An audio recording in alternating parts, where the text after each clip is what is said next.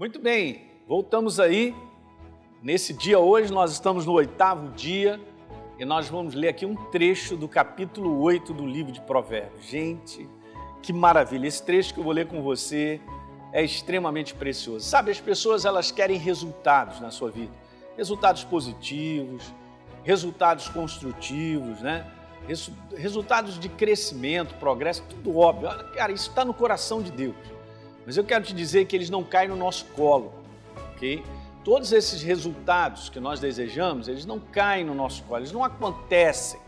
Eles não acontecem assim do nada, independente de mim. E é isso que você tem que ver.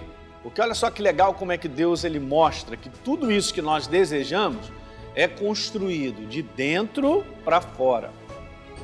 Quer ver? Vamos ler então? Provérbios capítulo 8, hein? Eu vou ler com você e olha, vai aproveitando durante esses dias, esse mês, para ler cada capítulo. Pega um dia e lê o capítulo daquele dia. Né? Então hoje estou falando sobre capítulo 8, dá uma lidinha nele.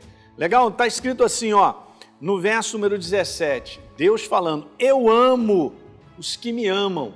Falando a respeito dele, ele é a palavra, ele é a sabedoria, ok?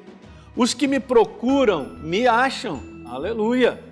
Olha que legal. Riquezas e honras estão comigo, disse Deus.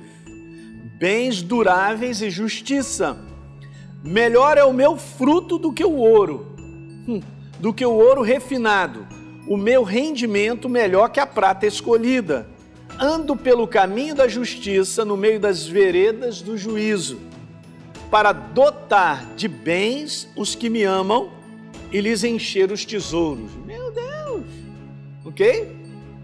Você está entendendo que Deus é o perfeito conselho para que eu tenha uma vida abençoada, para que eu veja os resultados que eu desejo?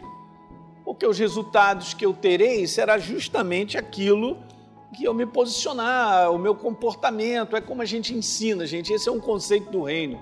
Guarda aí que eu vou finalizar com isso. O que eu e você plantamos, nós vamos colher.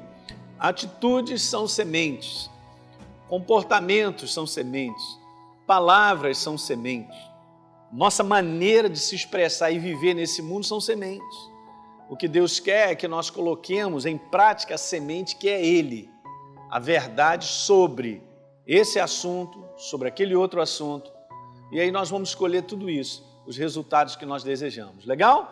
A gente se vê então no próximo capítulo.